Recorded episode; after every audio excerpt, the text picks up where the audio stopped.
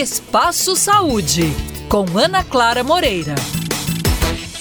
A enxaqueca é um tipo de dor de cabeça crônica, latejante e que costuma aumentar de intensidade com o passar do tempo.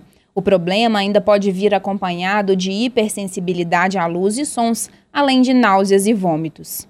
Sobre esse assunto, eu converso com o neurologista e coordenador do Departamento de Neurologia do Hospital Semper, Daniel Izoni.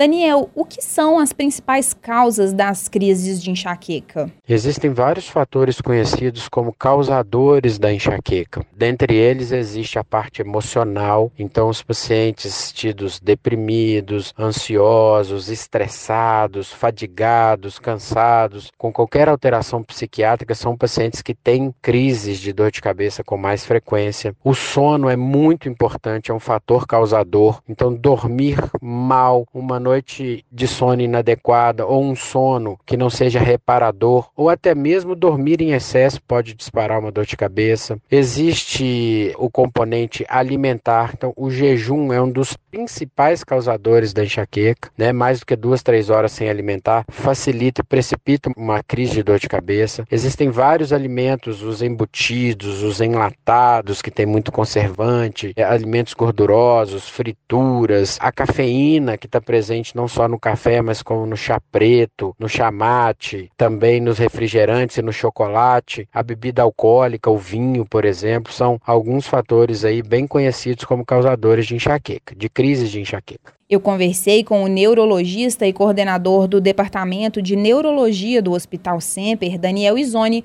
sobre os fatores que causam a enxaqueca, assunto que continuaremos tratando no próximo episódio do Espaço Saúde.